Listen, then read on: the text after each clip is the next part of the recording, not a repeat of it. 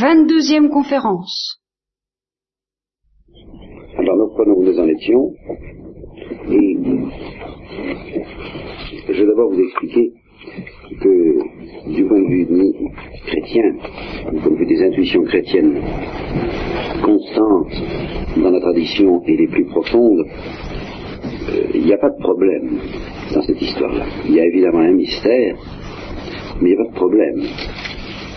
Les saints et les docteurs inspirés dans la tradition chrétienne ont toujours senti, d'une part, que Dieu ne nous aime pas euh, d'une manière, je sais pas comment dire moi, froide ou désintéressée, ou, mais euh, d'une manière qui ressemble à ce qui pour nous euh, mérite de s'appeler passionné et grave et redoutable, ce dont la preuve nous était faite par le crucifix lui-même. Euh, les saints ont toujours senti que l'amour de Dieu, pour nous, était une, une affaire extrêmement sérieuse et, et qu'ils avaient un grand prix aux yeux de Dieu. Voilà. Ça, selon la parole de, du Christ à ses apôtres, vous valez plus que beaucoup de passereaux. Ils se sont sentis, ils ont cru et ils ont senti qu'ils étaient, de la part de Dieu, l'objet d'une sollicitude passionnée. Et c'est pourquoi les saints ont compris l'épouvantable gravité du péché. Ils ont compris qu'en refusant de répondre à cet amour de Dieu, on atteignait Dieu à la prunelle de l'œil, tactus de regardis intrinsecus, n'est-ce pas, touché de douleur au plus profond de lui-même, par cette ingratitude et ce mépris dont le Christ parle à Marguerite Marie, n'est-ce pas? Voici ce cœur qui a tant aimé les hommes et qui n'a reçu en réponse que leur ingratitude et leur mépris. Et c'est pourquoi les saints ont très bien compris et tous plus ou moins accepté, je dis plus ou moins parce que malgré tout, une sensibilité humaine euh, s'est regimbée comme la nôtre à ce sujet, euh, une certaine horreur quelquefois, le dogme de l'enfer. Mais ils ont compris que vous voyez, ça ne pouvait pas passer comme ça. Qu'un Dieu qui réconcilierait tout le monde à la fin, au fond, c'est un Dieu qui ne s'intéresserait pas tellement que ça à nous.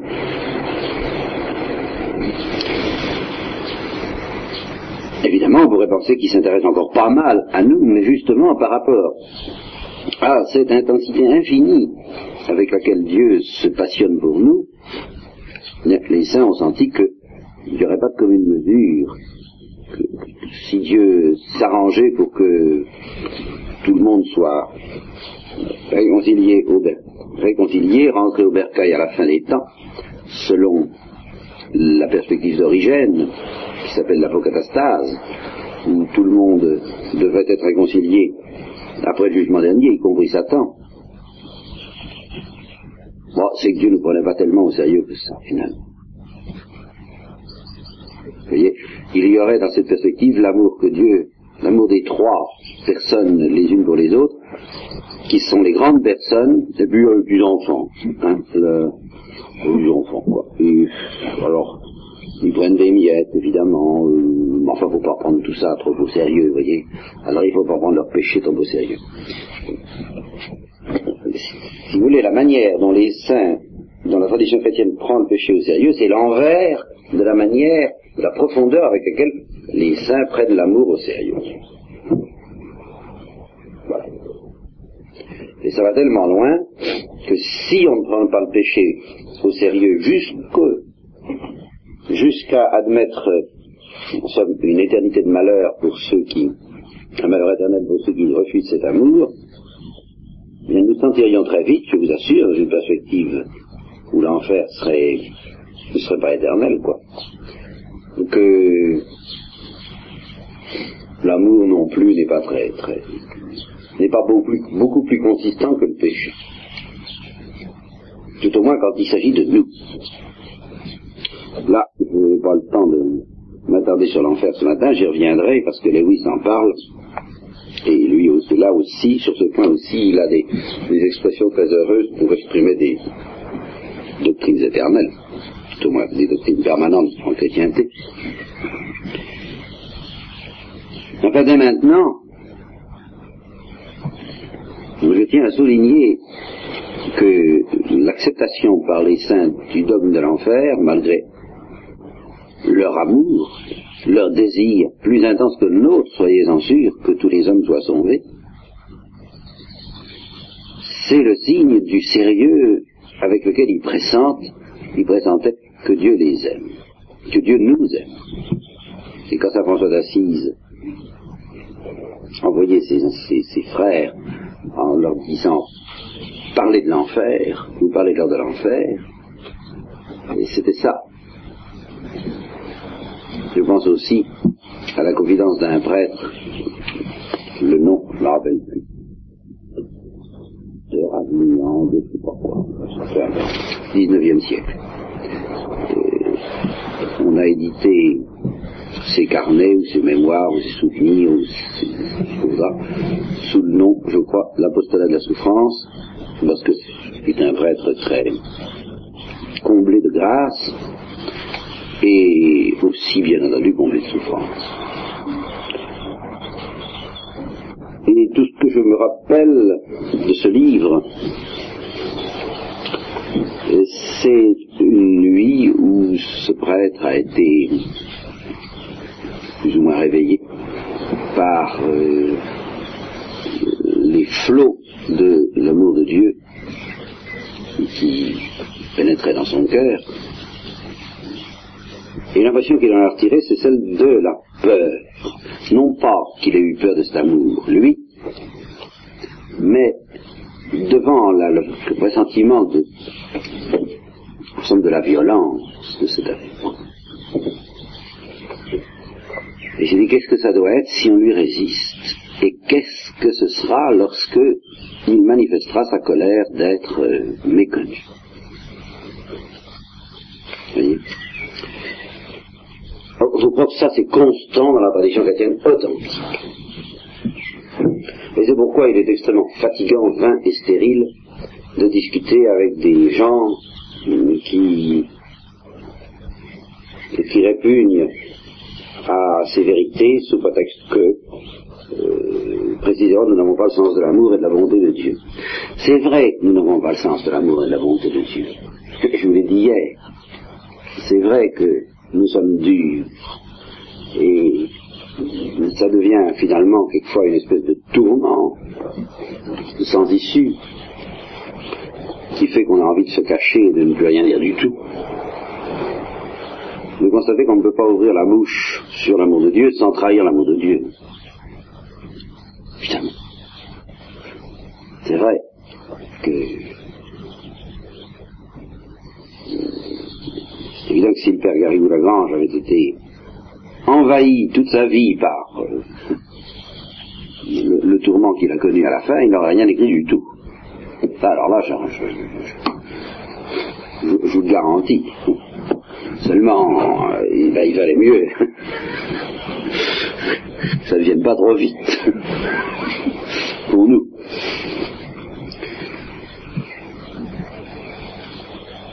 Donc, ceux qui se plaignent que nous, nous faisons une idée trop dure et de Dieu ont, raison, en même temps qu'ils ont tort, parce que eux aussi se font l'idée, la même idée grossière de Dieu. Eux aussi méconnaissent cet amour en ne comprenant pas que ça a de... en ne comprenant pas que Dieu, ah je n'ose pas dire a besoin de nous parce que c'est précisément là-dessus que je vais être obligé d'attaquer Lewis, mais comme le dit Lewis, tout se passe comme si, tout se passe comme si Dieu était très intéressé dans l'affaire. Parce que Dieu a envie de nous aimer, voilà. Dieu veut nous aimer. Alors qu'est-ce que ça veut dire? Nous aurons du mal à le préciser, mais en tout cas à partir du moment où il est entendu qu'il veut établir avec nous un dialogue d'amour, ce dialogue d'amour, il ne le veut pas moins qu'il ne veut dialogue d'amour avec son fils, parce qu'il n'y a pas plusieurs volontés en Dieu, en fait. Donc tous les chrétiens ont toujours senti que c'était très grave de résister à cet amour de Dieu, quitte à y ajouter, ajouter à cette perception, cette dureté, qui n'est pas de Dieu mais des hommes, qui fait que nous méritons tous plus ou moins d'entendre la parole de Christ arrière de moi Satan, car tes pensées sont pas celles de Dieu mais des hommes. Mais cette dureté qui vient se greffer sur une perception vraie. Savoir que l'amour de Dieu est une chose très grave, parce que c'est pas un amour platonique, si vous voulez. Voilà. L'amour de Dieu pour nous. C'est pas un amour de surcroît, c'est pas un amour de luxe, c'est pas. C'est l'amour de quelqu'un qui a envie de nous regarder. Et non pas seulement de savoir que nous sommes bien au chaud, tranquilles, et que tout va bien pour nous, qu'on sire, le peuple a faim, il n'y a plus de pain, ben qu'on lui donne de la brioche, enfin, vous comprenez, enfin, je ne veux pas le savoir, voilà. Oui, qu'il soit content, euh, je, veux tout savoir que tout le monde est heureux, et puis ceci dit, ben, il y a mon bonheur et bien il y a le leur, eh bien non. Je vous dis, la tradition chrétienne a toujours senti ça. Et la même tradition chrétienne n'a fait aucune difficulté pour reconnaître en même temps que Dieu est Dieu et que Dieu n'a besoin de personne. Ça ne les gêne pas. Ils savent très bien que les deux vérités sont absolument aussi fortes l'une que l'autre. Dieu n'a besoin que de Dieu et Dieu a besoin de nous. Voilà. Plutôt, décidant de nous aimer, il attend, comme s'il en avait besoin. Il veut, avec la même intensité que s'il en avait besoin, mais il n'en a pas besoin, la réponse à cette proposition d'amour qu'il nous fait pour, le, le peuple chrétien, pour l'instinct profond du peuple chrétien, aucun problème dans cette histoire-là. Un mystère, mais pas de problème. C'est-à-dire que les, deux choses se concilient très bien. Alors je vais d'abord maintenir ça, vous voyez, parce que ce qui m'intéresse, c'est de défendre cette intuition qui fait l'essence en particulier de toute la, vie, toute, toute, la perception, toute la doctrine de Thérèse de l'Enfant Jésus. Ça. Elle s'est sentie aimée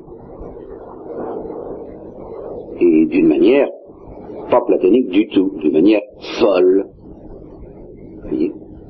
Voilà, de cette manière que nous, nous appellerons humainement parlant folle. Alors, voilà, il faut se débrouiller pour maintenir les deux choses. D'une part, un amour qui, par rapport aux perspectives humaines les plus folles, apparaît encore plus fou. Et d'autre part, que Dieu n'a pas besoin de nous. Bon, ça gêne pas les saints, ça va arranger ça, vous voyez, ça, va très bien. Euh, les théologiens, ça les gêne beaucoup plus. Et nous devons quand même être un peu théologiens et le dire, enfin, argumenter un peu, dire comment ça s'arrange, cette affaire. Et alors dès qu'on essaie de de faire ça, eh bien, ça n'est pas facile. D'abord, il y a cette intuition de Lewis, qui est, bonne, qui est authentique, que je vous dis, nous avons été faits non pas essentiellement afin de pouvoir aimer Dieu, mais afin que Dieu puisse nous aimer, afin de devenir des objets dans lesquels l'amour divin puisse prendre ses complaisances. Cette, formule de Lewis m'a paru très curieuse, parce que je me suis aperçu qu'elle permet, comme on dit en termes diplomatiques, de, de politique, diplomatie, de renvoyer dos à dos les, la première conception de l'amour de Dieu et la deuxième dont je vous ai parlé hier en leur faisant les mêmes reproches. À savoir que l'une comme l'autre, premièrement, méconnaît la transcendance de Dieu, l'une comme l'autre, et que l'une comme l'autre, deuxièmement, euh, nous met à la porte. Alors c'est comblé, n'est-ce pas? Nous met à la porte, c'est-à-dire nous donne l'impression que nous ne sommes pas sérieusement aimés par Dieu. Première conception. Mais la première conception, il est évident, il est clair, j'ai pas besoin d'y insister, qu'elle nous donne l'impression que nous ne sommes pas sérieusement aimés par Dieu, puisque Dieu, n'aime que lui, n'est-ce pas? Il travaille pour lui, il s'offre du cinéma, nous, nous sommes le, le, le voie texte et la matière de son spectacle. Euh, il est évident dans tout ça de quoi on, de quoi on a l'air. Hein Donc, nous, là-dedans, on joue le rôle de pantin, comme le dira Léon, justement, de marionnette, dont Dieu se sert pour se donner à lui-même euh, le feu, le spectacle de la manifestation de ses attributs. Donc c'est très décevant pour nous, c'est évident. Mais ça va aussi contre la transcendance de Dieu. En effet, si peu que ce soit, si peu que ce soit, ça laisse entendre que Dieu euh, se contente pas de lui, est. Je veux dire que ça ne va pas vraiment parler contre la transcendance de Dieu, c'est pas exactement ça, mais disons que ça s'appuie sur une conception de la transcendance de Dieu qui, si on la pousse jusqu'au bout, viendra, qui prouve trop, si je peux dire, qui, si on la pousse jusqu'au bout, viendra détruire, viendra rendre absolument stérile cela même qu'elle prétend expliquer, à savoir le fait que Dieu trouve le plaisir de donner un spectacle. Parce que si vous, vous, fondez toute cette, tout ce mystère de la création et de la rédemption sur le fait que Dieu ne s'intéresse qu'à lui, si vous poussez les choses jusqu'au bout, ben, s'il s'intéresse vraiment qu'à lui, ce que ça peut lui donner, ce spectacle, rien. Vous comprenez? Si vous, poussez ce sens de la transcendance de la sainteté de Dieu jusqu'au bout, vous en arriverez à ne plus comprendre cela même que vous prétendez expliquer à l'aide de la transcendance de Dieu, à savoir qu'il est créé quoi que ce soit. Étant donné que le spectacle qu'il s'offre à lui-même à l'intérieur de lui-même est infiniment plus beau, plus intense, plus, et même plus pathétique si vous voulez, n'est-ce pas, que tout le spectacle de la rédemption et de la création, alors. Alors à force de tout suspendre à la transcendance de Dieu, on finit par rendre inintelligible cela même qu'on prétend expliquer, à savoir que Dieu soit sorti de lui quand même pour faire autre chose que lui, et, pour se complaire dans quelque chose d'autre que lui, au moins dans un spectacle autre que le spectacle de Dieu même. Tant qu'à vouloir jouir du spectacle, autant se contenter de celui qui contient en lui-même toute la perfection de tous les autres spectacles possibles et imaginables. Et ceci est un degré plus intense. C'est pas la peine. Vous comprenez, je comprends très bien qu'on sorte de la lumière blanche pour regarder un petit peu toutes les petites couleurs, parce que ça nous aide à pénétrer dans le secret de la lumière blanche elle-même. Parce qu'on se dit, en regardant la lumière blanche, on voit la lumière blanche dans son plus haut degré de synthèse, mais on n'en voit pas tous les charmes atténués, voyez-vous. Euh, quand, le soleil se couche ou quand le soleil se lève, il y a une douceur de la lumière qu'il n'y a pas en plein midi, vous comprenez Alors on a l'impression, nous, que l'adoucissement des choses, l'atténuation de la lumière, va nous aider à contempler mieux la beauté de la lumière elle-même. Oui, mais ça marche pas du tout en Dieu, parce que toute la douceur même du couchant et toute la douceur du levant est dans la lumière de Dieu, voyez, telle que Dieu la contemple. Il n'y a, aucune perfection du monde qui ne soit déjà en Dieu. Vous voyez, si vous poussez la transcendance jusqu'au bout, il faut dire ça. Alors, on voit absolument pas. C'est ce qu'on dit en termes techniques une explication qui prouve trop qui explique trop. Donc même la transcendance de Dieu est pratiquement méconnue par cette conception. En ce sens que cette conception fait un peu comme si Dieu pouvait trouver quelque chose dans le spectacle qu'il se donne qu'il ne trouve pas en lui. Malgré tout, vous voyez si cette conception satisfait le cœur humain, l'intelligence humaine, c'est dans la mesure où l'intelligence humaine, grossièrement, se figure comme ça que Dieu puisse euh, contempler dans une atténuation de sa lumière des choses, des, des beautés qu'il ne contemple pas dans le plein midi.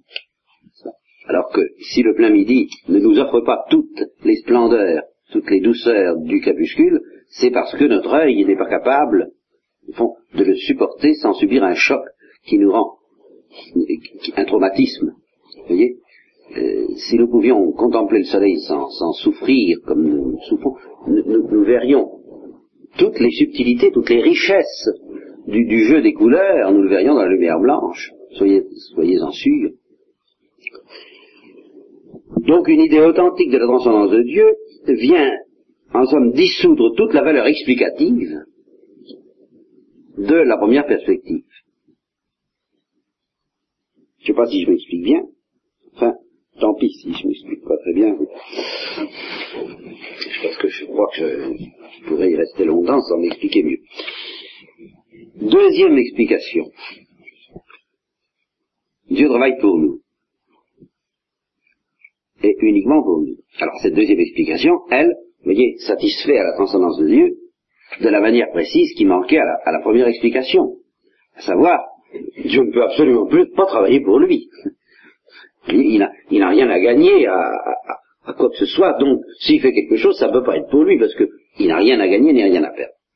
Donc de ce point de vue-là, on remet en place, si vous voulez, la transcendance de Dieu. Mais cette deuxième explication méconnaît la transcendance de Dieu d'une autre façon. À savoir, que, alors, en effet, Dieu ne travaillant que pour nous, le but suprême que nous devons poursuivre, et le but suprême qu'il poursuit dans la création, ça n'est pas ce qu'on appelle justement sa gloire, ça n'est pas quelque chose qui le concerne, mais uniquement le, ce que j'appellerais vulgairement l'engraissement de la créature. Vous voyez toute la création, dans sa finalité, devient subordonnée à la créature et non plus à Dieu. ça, c'est quand même gênant du point de vue de, ce sens de la transcendance que les prédicateurs développent à juste titre. Savoir que tout n'a été fait que pour la gloire du trois fois saint. Alors ça, ça tombe. Ça tombe un peu quand même, vous voyez.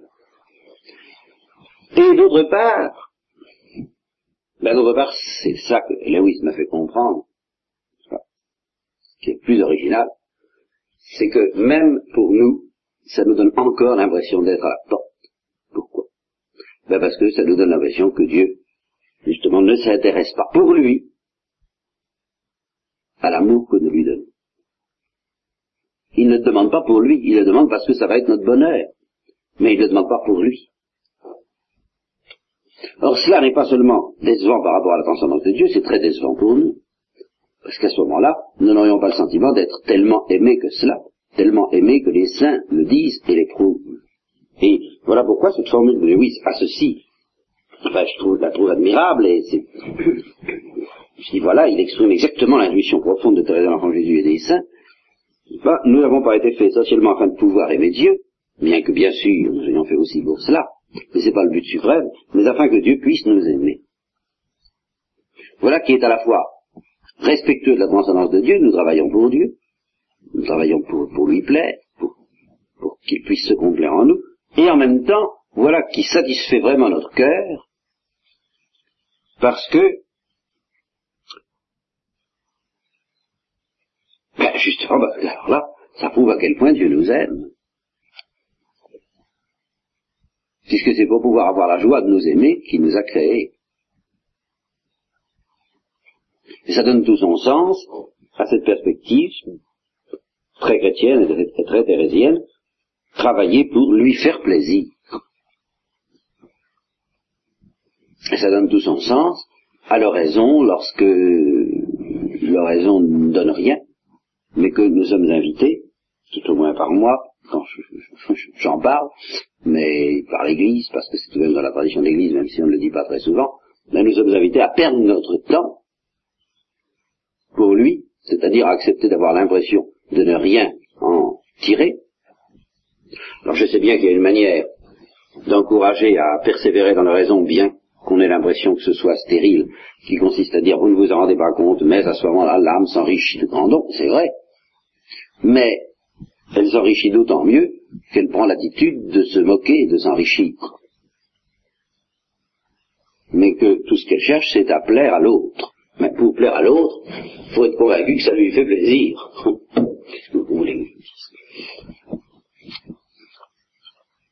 Alors que Dieu puisse nous poursuivre pour lui, pour lui, que nous puissions d'une certaine manière objet de convoitise pour Dieu, voilà la seule chose qui puisse nous satisfaire. en même temps que dans notre conduite, ça respecte parfaitement la transcendance de Dieu, puisque ça met, ça met à sa place tous nos efforts comme subordonnés non pas à notre bonheur, mais au plaisir de Dieu. C'est ça le sens, le seul sens authentique de la spiritualité, du bon plaisir de Dieu, de la spiritualité de faire avant tout la volonté de Dieu. Parce qu'enfin, il y a trois manières de comprendre cette spiritualité, qui consiste à dire il faut faire avant tout la volonté de Dieu et cela seul.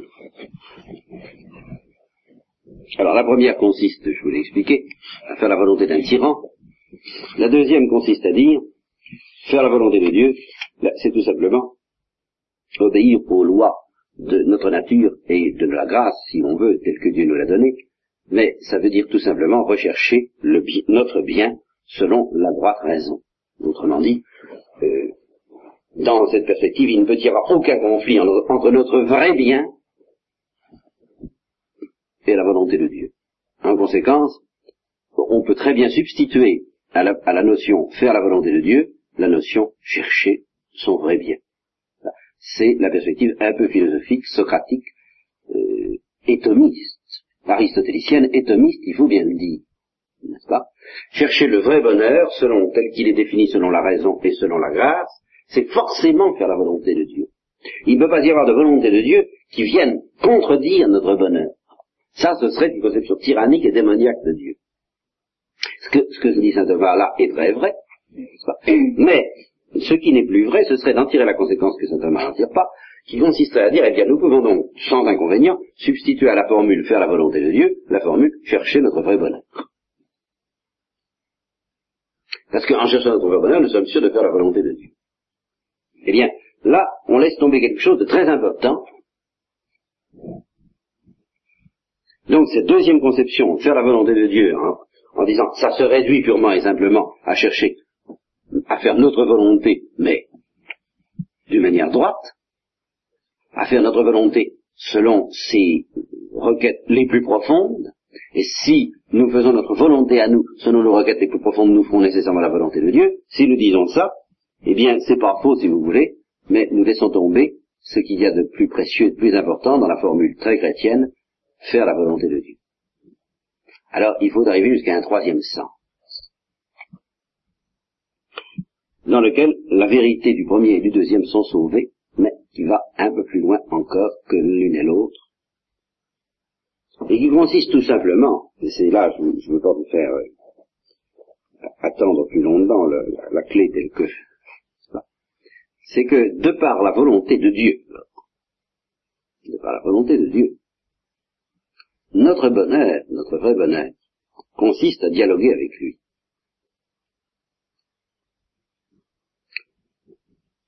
En conséquence, on ne peut pas définir ce, vrai bonheur indépendamment de la volonté de Dieu, indépendamment de la joie de Dieu. Parce que ce bonheur est un bonheur de dialogue, parce que ce bonheur est un bonheur à deux. Et où? Et voilà ce que sauve bien la formule de Lewis. Dieu nous a créés afin de pouvoir nous aimer. Mais dans ce nous aimer se trouve inclus évidemment d'abord la primauté donnée à la volonté de Dieu, à sa volonté d'amour. C'est pour satisfaire cette volonté d'amour de Dieu que nous agissons d'abord, et non pas pour satisfaire la nôtre, mais se trouve inclus en même temps notre bonheur, parce que s'il nous aime, c'est évidemment qu'il fait notre bonheur. Ça, ça, se trouve inclus du même coup. N'est-ce pas? Ce qui manque à la première conception, c'est justement d'introduire cet amour de Dieu pour nous. Elle dit faites la volonté de Dieu, quelle qu'elle soit. Et en sous-entendant dans les profondeurs de notre subconscience, qui est l'œuvre du démon, que cette volonté de Dieu n'est pas purement et simplement une volonté de dialogue d'amour. Et alors elle, elle laisse entendre du moment que c'est Dieu, même si Dieu vous aime pas, vous devez faire sa volonté. Oui, mais à ce moment-là, ça n'a plus du tout le même sens que celui que ça a en terre chrétienne. Et ça ne peut plus l'avoir. Parce que d'une part, ça arrache à Dieu ce visage d'amour qui est quand même le privilège de Dieu, et d'autre part, en admettant qu'en effet on soit obligé de se soumettre à une volonté qui ne soit pas une volonté d'amour parce que ce serait celle de Dieu, eh bien on ne pourrait pas le faire par amour.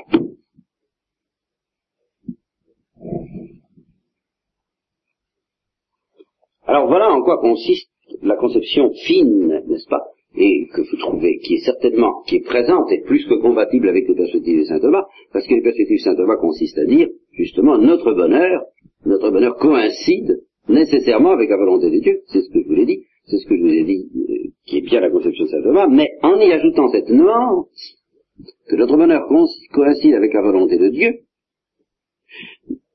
avec cette précision que la volonté de Dieu est de nous donner un bonheur de dialogue avec lui. Tandis que dans une perspective naturelle, que saint Thomas reconnaît possible, mais qui n'est pas en fait celle qui nous est offerte, bien notre bonheur ne serait pas de dialoguer avec Dieu, ce serait d'aimer Dieu, mais euh, d'une autre façon, et alors là nous tomberions dans la conception du grand-père. Si Dieu euh, ne nous avait pas appelés à la vie surnaturelle, il nous aurait aimés exactement de cette manière que Lewis appelle celle du grand-père. Et dans ce cas, en effet, sa bonté aurait probablement entraîné euh, son, amour pour nous, sa, bienveillance aurait probablement entraîné un monde où la souffrance euh, aurait probablement été écartée, mais où il n'y aurait pas eu non plus de dialogue avec lui. Alors dans cette perspective-là, faire la volonté de Dieu ou chercher le bonheur, notre bonheur, tel que nous pouvons le comprendre au plan humain, ce serait exactement la même chose. Et nous n'aurions plus, enfin comment vous dire, en tout état de cause, c'est la même chose. La volonté de Dieu et notre bonheur, en tout état de cause, c'est la même chose. Mais ce qui pourrait ne pas être, ce qui pourrait, ou qui pourrait être, c'est que ce bonheur qui est le nôtre pourrait se définir comme ne comportant, ne comportant pas intrinsèquement une relation à la volonté de Dieu. Parce que nous comportons intrinsèquement un dialogue d'amour avec lui. Voilà ce qui, alors, là, est le propre de de la révélation surnaturelle, et qui est l'intuition chrétienne fondamentale, à savoir notre bonheur même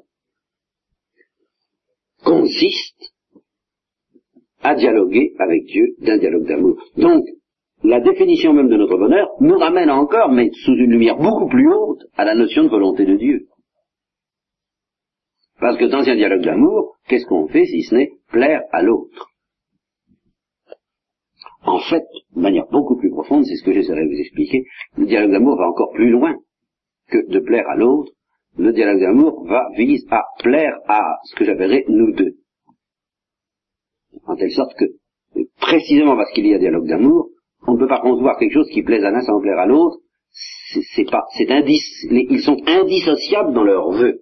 Pourquoi? Parce que leur vœu est un vœu d'unité, mais d'unité par mode de dialogue. Leur vœu, c'est de dialoguer. Au fond, le but profond du dialogue d'amour, c'est le dialogue d'amour. Et alors, ça, c'est l'intuition chrétienne fondamentale, et je crois obligé, moi, de la rattacher à la révélation trinitaire. Le dialogue d'amour a une telle importance et tellement profond parce que Dieu est intrinsèquement dialogue dans la Trinité. Voilà. Et alors c'est ça qui me permettra d'éviter tout de même certaines alors certaines maladresses de Lewis dans la présentation de son intuition, qui est pourtant l'intuition de fond.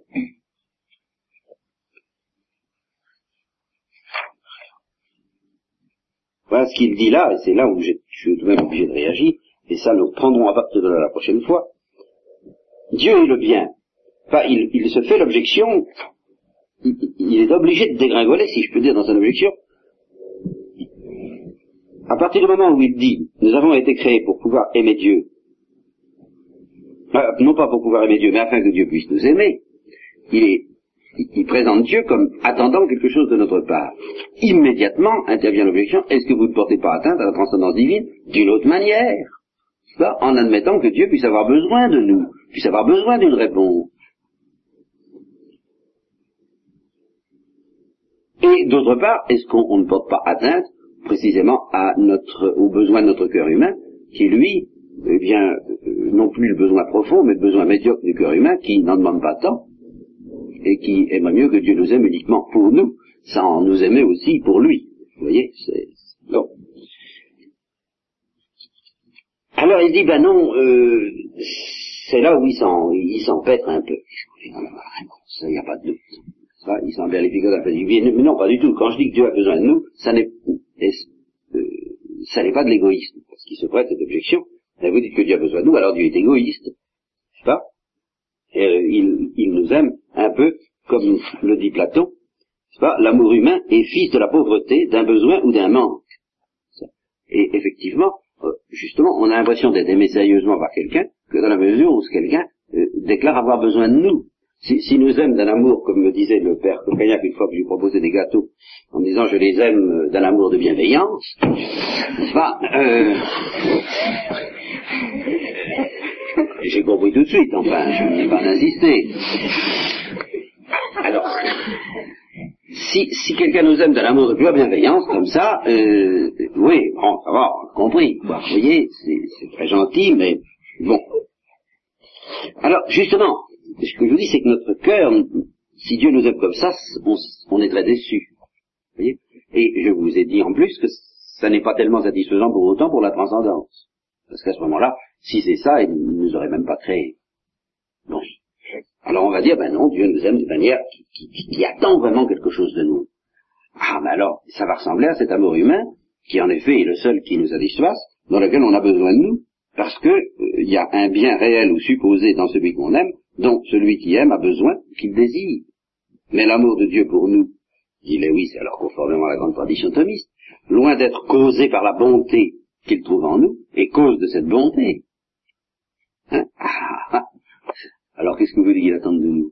Par amour, il nous a appelés d'abord à l'existence, et ensuite il nous a donné une amabilité réelle, mais parce qu'il nous aimait. Donc, il n'a pas pu avoir envie, si je peux dire, de la pureté de la Sainte Vierge, de, ce que la Sainte Vierge pouvait lui donner en fait d'amour. Sûrement pas. Ah, alors il l'a aimé d'un amour de pure bienveillance. Alors là, là-dedans, oui, c'est bien la vie. Il est un peu en panne, quoi. Il dit Dieu est le bien. Il peut communiquer le bien, mais il ne peut ni en avoir besoin ni l'acquérir. Tout à fait d'accord. En ce sens, tout son amour est pour ainsi dire foncièrement dépouillé, par définition même. Ça, dépouillé de toute convoitise. Ah, voilà, nous y sommes. Il a tout à donner et rien à recevoir, bien sûr. Donc, alors voilà. Alors c'est là où je le comprends, si vous voulez. Peut-être qu'il n'y a pas moyen de dire mieux, mais enfin, j'aimerais tout de même trouver quelque chose de plus satisfaisant. Donc, si Dieu parfois s'exprime comme si, ah, voilà, comme si, ça j'aime pas beaucoup les comme si. Comme si l'impassible pouvait subir la passion. Ben oui, mais il faudrait quand même savoir. Et l'éternelle plénitude être dans le besoin. Et précisément par rapport à ces êtres qui lui doivent tout, à commencer par leur propre existence. Si Dieu donc s'exprime comme ça, il faut reconnaître que dans la Bible, il s'exprime comme ça. C'est le fond. Alors il dit, ça peut signifier seulement si cela signifie quelque chose d'intelligible pour nous. Ah, donc il n'est pas sûr que ça signifie quelque chose d'intelligible pour nous. Que Dieu, par pur miracle, et alors attendez, ah, faites, attention, hein, tenez-vous bien, que Dieu, par pur miracle, s'est rendu capable de cette fin. Voilà Dieu qui modifie Dieu par miracle. qu'il a créé en lui ce besoin. Ouh là là Dieu qui crée quelque chose en Dieu que nous pouvons satisfaire. Aïe. Alors, s'il a besoin de nous, c'est qu'il l'a choisi. Si le cœur immuable peut être blessé par les pantins que lui-même a fabriqués, c'est la toute-puissance divine et aucune autre qui l'a réduit à cette suggestion, librement, et dans une humilité qui passe l'entendement. Alors ici, je vois le père Garrigou Lagrange des jeunes années, n'est-ce pas? Prenant sa mitrailleuse, il ne reste rien du tout. Et encore le père Garrigou Lagrange, il mettrait peut-être une finesse que certains autres n'y mettraient pas, n'y auraient pas mis. Hein alors, je crois qu'il faut s'en tenir en face de ce que dit Lewis à ce qu'Aristote dit à propos d'Anaximandre, je crois. Si on prend ce qu'il a dit, ça tient pas debout. Si on s'amuse à mitrailler ce que Lewis a dit, ça tient pas debout. Mais si on prend ce qu'il a voulu dire, dit Aristote, rien de plus profond ne pouvait être dit. Eh bien, je vois qu'il faut faire à Lewis, que je fais le, crédit, l'honneur et la charité de, comprendre ce qu'il cherche à dire. Si on comprend ce qu'il cherche à dire, ça va très très loin. C'est en effet le fond de l'intuition chrétienne. Simplement, on peut dire que euh, ces expressions ne sont pas tout à fait heureuses, n'est-ce pas? Et peut-être qu'on peut essayer de trouver mieux. Je vous garantis pas. J'y arriverai. Mais au moins, vous voyez, la difficulté pour les théologiens, elle est réelle, elle est énorme. Alors que pour les saints, et pour les docteurs comme tels, enfin, il n'y a, pas, a pas de question. Il est évident que Dieu s'exprime comme si, oui, c'est vrai. Toute la Bible est là, et le crucifix est là pour nous l'affirmer. Relisez les impropères. Donc ça recouvre un grand mystère. Comment peut-on peut-on exprimer ce mystère en des termes techniques qui ne contiennent pas d'absurdité? Voilà la question que je me pose. Eh bien, c'est ce que nous essaierons de faire la prochaine fois.